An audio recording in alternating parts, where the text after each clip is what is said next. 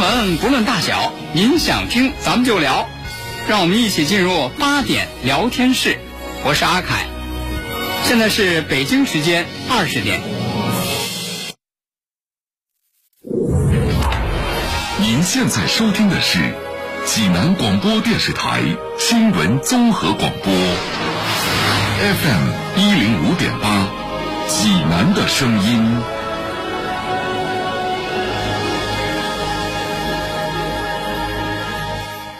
我是高新区顺华路街道正丰社区社区工作者柴小林。您知道新的济南市文明养犬条例九月一号已经正式实施了吗？遵守条例，办证养宠，遛狗拴绳，一起为建设文明、安静、清洁、和谐的全城人居环境共同努力。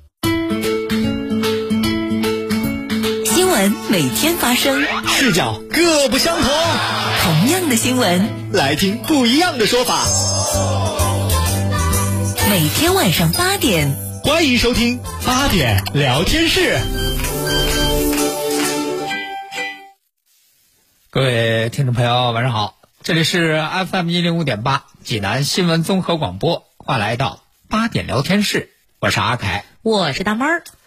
我这个发现呐，发现？最近有新发现啊！最近这个生活啊，你要不断的善于观察，嗯，要善于去总结。要有一双善于发现的眼睛，发现好多别人司空见惯，但是你能发现的事情。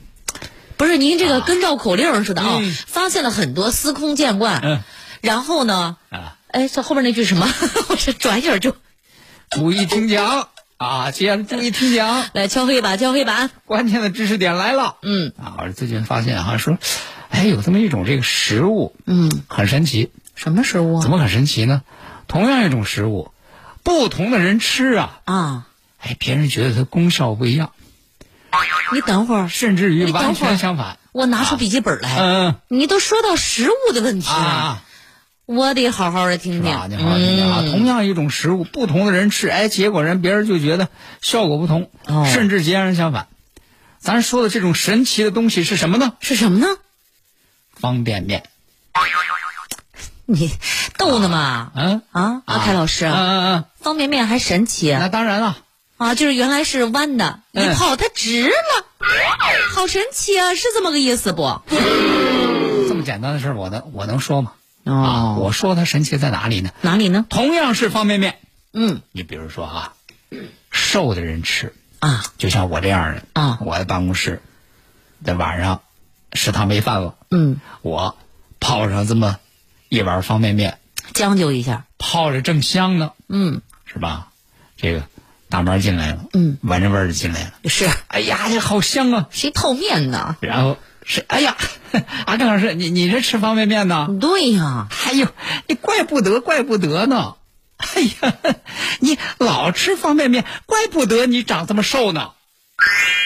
绝对的，我可以问问咱所有的听友，你说是不是？大家都知道凯哥特别特别瘦，这吃饭呢还特别不讲究，没事忙一天了吧，在那泡包方便面，真是怪不得你那么瘦呢，是吧？老吃方便面，怪不得这么瘦呢。嗯，可是你说同样一碗方便面，换个人泡，换我泡，行吗？你别不好意思的，你旁边没别人，好嘛？你又不胖，是吧？换一个胖的同事泡。啊，是吧？男同事，我以为你是不舍得给我吃呢。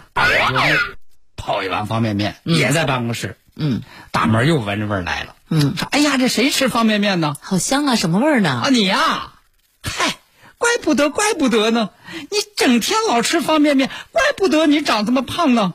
嗯，这能怪得着方便面吗？可不。”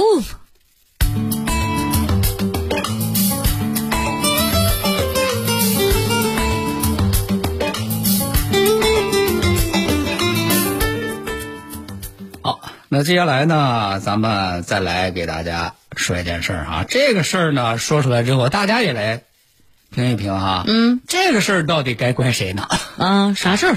这都都不是方便面的事儿了啊。说是这个浙江宁波，嗯，浙江宁波呀，他们这个高新区法院最近是审结了这么一起劳动合同纠纷。哦，哎。这个劳动合同纠纷是一个什么样的内容？什么情况？说的，就是因为这个公司在办公室里啊嗯，要装监控。装监控。哎，这说起来呢，得是去年了。去年九月八号，嗯啊，这个有这么一个这个姓郑的男子，他所在的这个公司呢，要在这个办公室这个公共通道顶部装摄像头，摄像头这是一个什么样的摄像头呢？就是自动跟踪式的。哦，哎，它360度旋转。哎，它不是固定自动跟跟踪式，哎，然后这个包括这个郑先生在内的这个五位员工，嗯。就说说哟，装了这个摄像头之后，正好就是包括郑先生在内啊，这五个员工都能够被这个自动跟踪式的摄像头就跟踪到，嗯。拍摄到。然后呢，经理呢，就是为了这个看一看这劳动纪律吧，啊，看大家的上班干嘛呢？对，是好好办公呢，摸鱼呢，嗯，闲聊呢，得好好看看。啊，那个干别的呢，嗯哎这经理就可以直接在手机上就能看这个监控录像。那装了这个东西之后，这个郑先生就说呢，说，哎呀，这个隐私被侵犯哦，啊，说那我们这工作在工作这场所，你这三百六十度是吧？那个、呃自动跟踪，嗯我们还还还有隐私吗？是吧？然后就就就不满意这个事儿，嗯，不满意。这个事儿呢，这就和这个公司的管理层啊沟通，通过什么样的方式沟通呢？发邮件呢，嗯然后就给那个公司管理层说说我们这个提意见，我们觉得你这样的那个摄像头那个侵犯我们隐私，哦，我们就觉得那不舒服，嗯能不能这个这个把它拆了，是吧？但是呢，沟通沟通之后呢，公司说说这个侵犯什么隐私啊？嗯办公室、办公场所这属于公共场所呀，嗯，就说拍摄有理。对呀、再说我们这个安装这个摄像头，就是为了咱搞好这个公司管理啊，嗯是吧？再一个，你如果出现一些什么样的问题，咱都有监控啊，啊，这个是很合理、很正常。你们这个要求，那个驳回，对吧？这这这有道理的啊。然后说这沟通没有结果之后呢，于是这个郑先生就和他同事干了个什么事儿呢？嗯，说表示抗议，干了什么事儿呢？就拿了根儿这个木棍儿啊，然后呢，把那个垃圾袋儿啊，就套在摄像头上了。就是你看，你拍这回拍不着了吧？你你不是要那个什么，那个自动跟踪的那个拍摄吗？嗯是吧？我们给给你说不不让装，你还非得装，那干脆吧，给你套个塑料袋儿，让你什么也拍不着。嗯啊，说这个监控画画面这就没法正常显示了。结果这个事情发生了两天之后，这个公司呢就把这个郑先生啊开除了。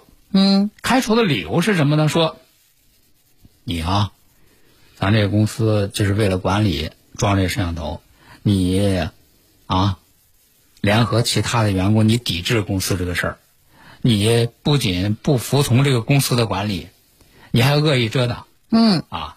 所以说呢，说你这就是扰乱正常的工作秩序，你那个违反劳动纪律，违反咱这个公司的这个规章制度，开除。但是开除之后呢，郑先生不服啊。郑先生说：“凭什么就这个事儿就把我开除啊？嗯是吧？我到底那个犯哪一条？公司哪一条规章制度说我这个行为就符合那开除的标准呢？”哦，这不服。哎，这就把这公司就告到法院了。告到法院，法院是怎么样来审、怎么样来判的这个事儿呢？嗯法院呢，首先说说，你看啊，说这个事儿呢是因什么而起啊？就是因为这个公司呢决定在办公场所安装这个摄像头，这个事儿呢，说实话，这是属于内部管理问题，就是公司内部管理啊，是吧？这是本身这样的行为，然后这被告原告就为了这个事儿才发生的纠纷。嗯那么发生纠纷之后呢，作为公司这一方啊，你应该以积极的态度和员工来沟通，来解决这个事儿。这首先是其一。再一个呢，这个法院认为说啊，你看，是啊，说这个事儿你和那个公公司那个沟通，公司呢，结果你这沟通也没有结果，是吧？虽然说是这样，可是你们擅自遮挡这个摄像头，说实话，这个行为确有不妥。说实话，你们这样的行为是不妥当的。就是你作为员工也应该是这样，说这公司有什么样的行为，你们觉得不合适，也应该就是沟通解决啊。你采取这样的行为也不合适啊。但是呢，这个法院认为说，就干了这么一次，嗯，是吧？就就遮挡了这么一次，而且呢，就是下班的时候呢，就已经恢复那个摄像头的正常使用了。嗯，说实话，也没有对这个公司的管理啊、工作秩序啊造成严重的后果。嗯，而且就是法院认为什么呢？就是你这个公司要开除员工啊，你得合理合法才行。你不能说是你觉得这个我就开除，那个我就开除，我想开除怎么开除就怎么开除，那个也不行。说，那你这个公司的员工手册里也没有说呀，说这个遮挡摄像头这个行为就违反你公司的规章制度，你没这一条啊，嗯，是吧？所以说，人家这个法院就说了，说你这个公司认为说这个郑先生严重违反劳动纪律，或者是你这个用人单位的规章制度是缺乏事实和法律依据的。不支持。哎，所以说呢，这个它不存在劳动合同法当中规定的用人单位可以解除劳动合同的情形，所以这个公司呢应该按照相关的经济补偿标准的两倍，向这个劳动者来支付这个赔偿金，啊，说赔这个十七万多。一审是这样，一审这样的公司肯定不服气啊。嗯，我的人我想开除，还怎么就不能开除啊？在这个上诉二审法院审理之后，仍然是维持原判。其实这个这个事儿的这个这个这个争执点在哪里呢？倒并不是说说这个公司是不是可以安装摄像头，而是在于呢，你这个公司即使是要开除员工，也应该合理合法，而不是说你可以任意开除员工。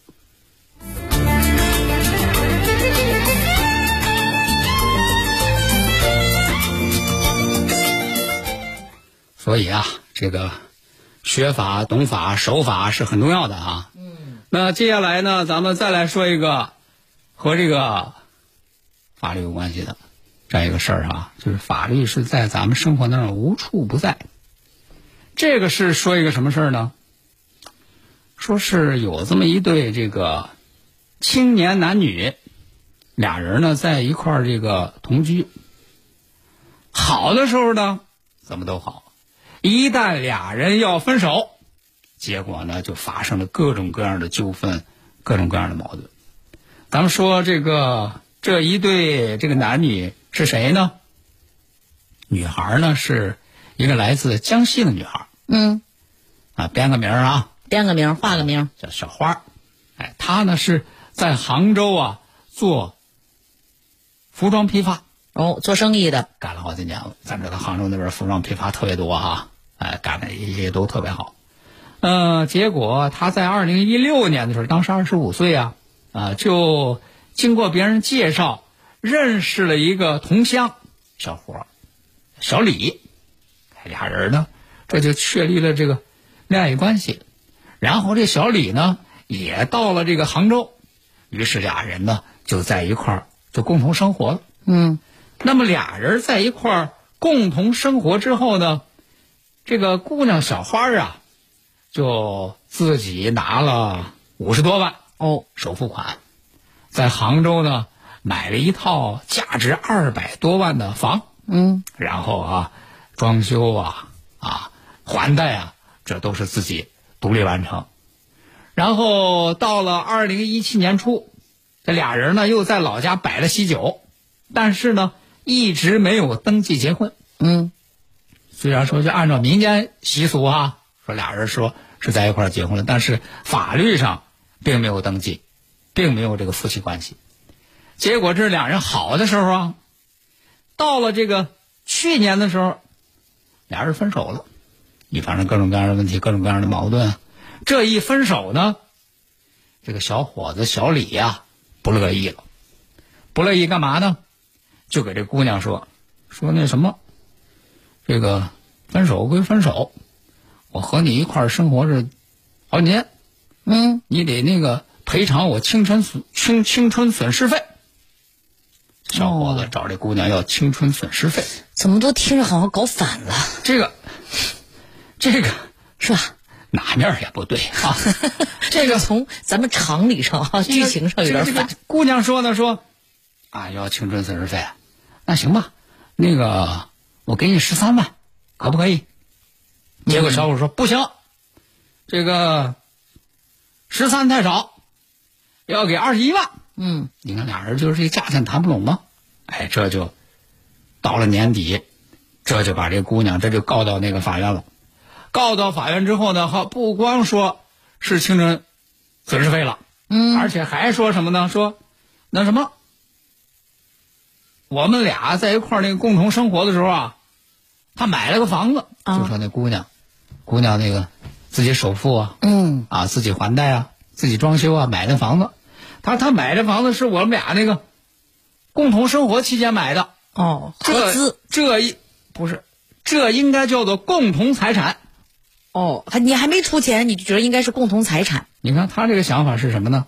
你看，咱知道这个夫妻二人呐，结婚之后说买的那个房，不都是说属于那个共同财产吗？是是吧？然后得这个要离婚的话，得分一下。俩人平均分的。俩他说我我他这个房也是我们俩在一块儿那个生活之后买的，嗯，这也是共同财产。那个，所以我也得分，得分我那个一百零三万。哦，要我要二十一万你不给是吧？嗯，一百零三万呵，啊。你这个狮子大开口啊！但是这个事儿是这样啊，这个事不能说是你的就是你的呀。对呀你不能说你是你你你说是你的，这就是你的呀。不能你说要什么就给你什么呀？到底是不是你的，得看法律方面有什么这个相关的依据，支持不支持啊？那在这个法庭审理的时候，这个小伙就说说，你看我我们俩那个一块儿共同生活，就是以夫妻名义共同生活的，也在在老家都摆了酒了，是吧？然后那不光是这个，嗯、他那个不是做那服装批发吗？嗯，我还在他店里，我给他那个打包，啊，我给他送货，哦，这经营活动我都干呢。我都参与过。是吧？嗯那他他说他什么装修，他那个什么还贷款都是他自己掏的钱，那他装修他还贷款那钱，不都是这个店里的经营收益吗？啊这店里的经营收益有我一份儿啊你也有一份儿是吧？嗯你出力了。对呀、就所以他这个房子就应该是我们共同左右，我得分一半儿。嗯，但是人家这个姑娘说是根本也不是这么哦，你在我店里你哦你你你打个包你送个货，那这个店就是你的了吗？嗯，这个店就就有你一份儿，就有你一份儿吗？人家姑娘说不是这样的，我认我认识他之前我就做服装批发，我和朋友合伙我一块儿做呀。嗯，他他到杭州来，他根本他没有那个稳定工作。后来他没工作，他到我店里他打包，我是给他工资的呀，干活我不是让他白干活的呀。还给他钱了。当然我给他工资啊，是吧？后来说，哎，他在我店里他不干，他转行，他去做那个网约车司机了，是吧？他就是在我这儿打工啊，哪还什么那共同经营啊？各说各的理，那法院怎么判？人家法院首先说这个事儿啊，人说这个同居期间一方获得的财产，另一方并不当然享有共同所有的权利。嗯，毕竟两个人没结婚嘛。哎，不是说啊，人家的就就就都是成你的，不是这样的。所以说，你要想证明有你的，你得举证，谁主张谁举证啊。对，可是你拿出证据来根据现在的这个这个这个证据来看，明显不是这样，对，是吧？你在人店里你是打工，嗯。人家付给你钱，是你也拿到报酬了。哎，你那个并不算是那个共同经营，嗯。啊，所以说呢，你也不享有人家那个所谓的共同所得的那个分配权益，所以说到到最后，人家法院不支持他的这个主张啊，而且人家法院进一步说了，说夫妻共同财产那是基于这个法律上的这个配偶身份产生的，他强调的是这个身份关系，并不要求说，哎，结婚之后你买的东西你是不是付出劳动，你是不是付出智力，那个都不需要的。嗯，但是你是这个同居关系，他不享有夫妻之间的这个权利和义务，所以说呢，对同居期间获得的财产就不当然享有共同所有的权利。我觉得这姑娘当时没跟他领证就对了。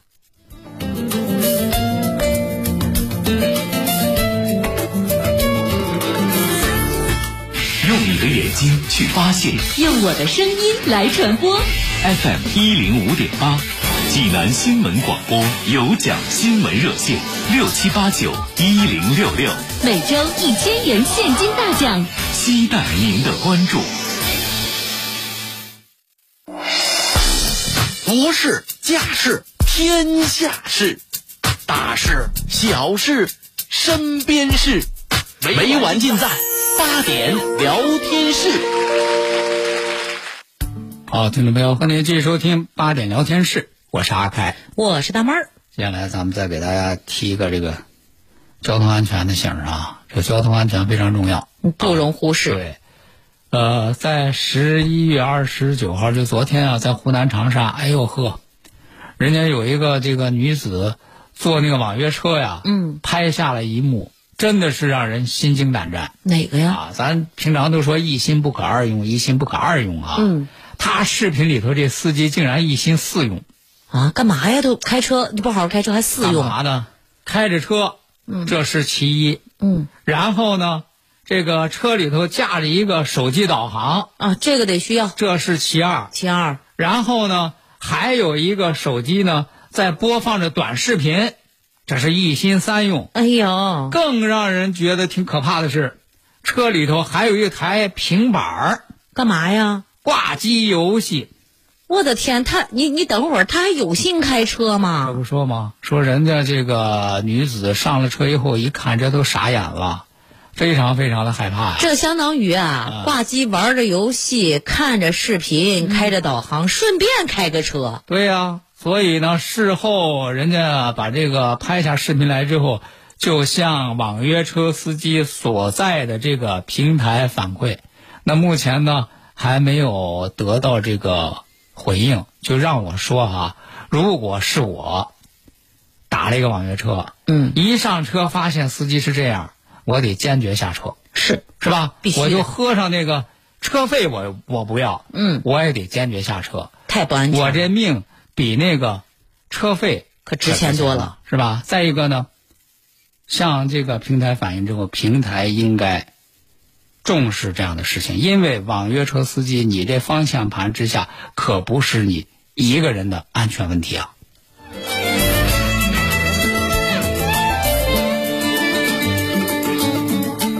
你说这个，哎呦，这开汽车。嗯，又是手机导航，又是那个短视频，还玩游戏啊还玩游戏啊！接下来咱们说这个呢，倒是专一嗯，啊，但是呢，安全不安全，这个大家怎么看？咱说一说啊。什么情况呀？说同样是在二十九号，辽宁沈阳也有个视频，也是在网上引起大家关注。这个视频在哪儿拍的呢？地铁，嗯，地铁车厢里头啊，人家那个或坐或站，嗯，你有座位就坐着吗？对，没座位那就得站着站着也得那个抓好啊，对是吧？抓好栏杆啊，抓好扶手啊，啊，结果呢，这个有一个大妈，有一个大妈呢，身前有个座，人家不坐，不坐干嘛呢？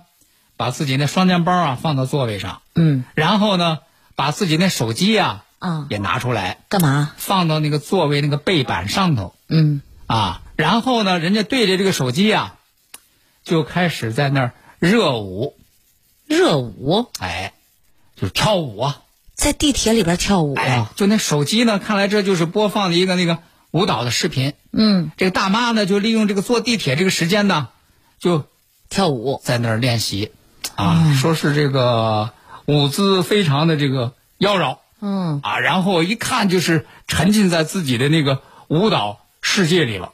不是，关键多不安全呢。对呀、而且您在这儿一尬舞，嗯，让别人多尴尬呀，对不对？人家别人是本来已经很挤了，是不是？您在这儿站打开场地在这儿跳也不太合适啊。所以说就是像这个地铁当中啊，就是做这样的行为，做这样的这个动作，其实是非常危险的。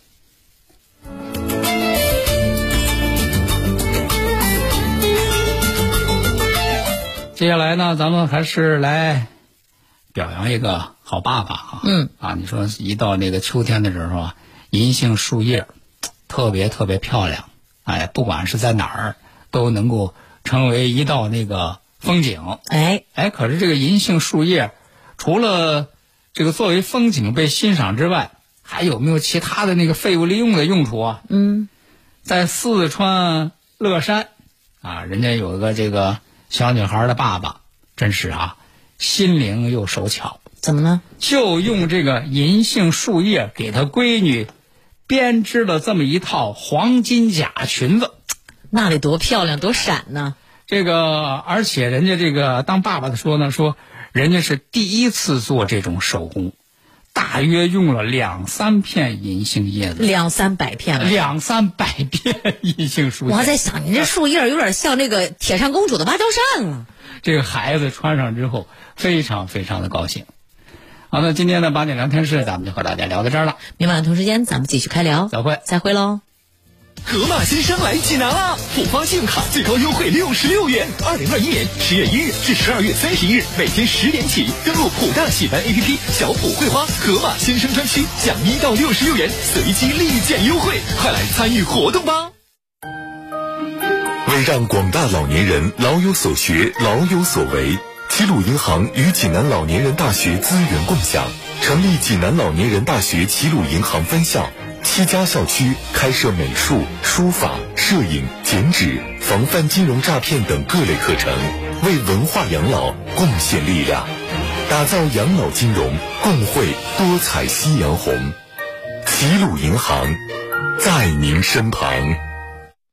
大爷，您这套八段锦行云流水啊！小伙子，好眼力！这是杏林中医院的专家手把手教的。这不，我每天还听下午三点五分、晚八点五十济南新闻广播，杏林中医院的专家分享骨病、一体多病、免疫系统疾病及疑难杂症的中医健康知识，教大家解决问题的好方法。有电话吗？有，记住喽，零五三幺八三幺二零九九九八三幺二零九九九。治疗疾病必须寻其根、治其本，方可实现标本兼治、全面康复。济南新闻频率每天早上五点三十分至六点，由中医膏方滋补疗法的核心用药皇氏复方滋补力高独家赞助的《全程总动员》栏目，将与大家追溯疾病本源，解析皇氏滋补力高治病康病密码。栏目热线零五三幺五九六幺三三八八五九六幺三三八八。同时，清血八味胶囊提醒大家，冬季到了，预防治疗心脑血管疾病刻不容缓。清血八味胶囊大型优惠活动开始了，截止到十二月八号，截止到十二月八号，清血八味胶囊全天咨询订购电话：零五三幺八六幺零零三幺八八六幺零零三幺八零五三幺八六幺零零三幺八。手机银行优惠多多，话费充值满三十元，随机立减五到二十元，每人每月可享一次。手机银行生活模块视频会员月卡超值抢购，一元秒杀，十元顺丰优惠券，每周二特惠日等你来参与。详情咨询九五五六六，中国银行。中信银行暖心回馈，安心稳定存款产品再升级，稀缺大额存单产品火热发行中，三年期利率最高百分之三点五五，额度有限，先到先得，更有多种期限产品可选，详询中信银行各网点。大爷，您这套八段锦行云流水啊！小伙子，好眼力！这是杏林中医院的专家手把手教的。这不，我每天还听下午三点五分、晚八点五十济南新闻广播，杏林中医院的专家分享骨病、一体多病、免疫系统疾病及疑难杂症的中医健康知识，教大家解决问题的好方法。有电话吗？有，记住喽，零五三幺八三幺二零九九九八三幺二零九九九。根据中国疾控中心和世界卫生组织各方专家的观点，公众预防应该做到良好安全饮食习惯，将肉和蛋类彻底煮熟食用，处理生食和熟食之间要洗手。提醒您不必过分恐慌，但一定要提醒身边人做好预。